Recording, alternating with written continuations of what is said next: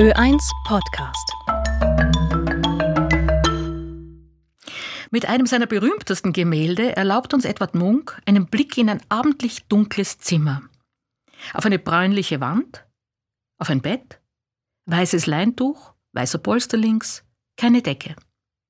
Auf dem Bett sitzt ein junges Mädchen nackt. Sein langes rotbraunes Haar ist offen, sein Blick aus den großen dunklen Augen absichtslos.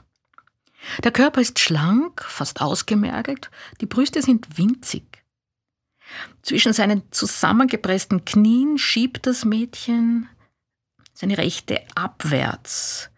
Unterhalb des unteren Bildrandes auf dem Fußboden muss eine Lampe stehen, denn der Mädchenkörper wirft einen großen Schatten an die Wand, der sich ausbreitet wie Rauch. Der ursprüngliche Titel des 1894-95 gemalten Bildes war Neutral, das junge Modell. Berühmt wurde Munchs Gemälde heute im Nationalmuseum in Oslo, aber unter dem Titel Die Pubertät. Wie wurde aus dem jugendlichen Aktmodell die Ikone der Pubertät? Weil Ende des 19. Jahrhunderts Kunstschaffende und Wissenschaftler gerade anfingen, die menschliche Entwicklungsphase zwischen Kindheit und Erwachsensein wahrzunehmen. Sie begannen auf die Veränderung des Körpers, auf das Erwachen der Sexualität, auf die Turbulenzen der Gefühle zu fokussieren.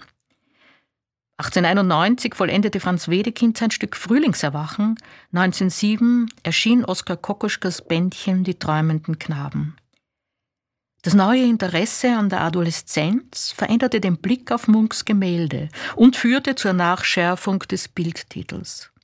Umgekehrt gilt Munks Bild heute als Ikone im Diskurs über die lange übersehene Entwicklungsphase junger Menschen.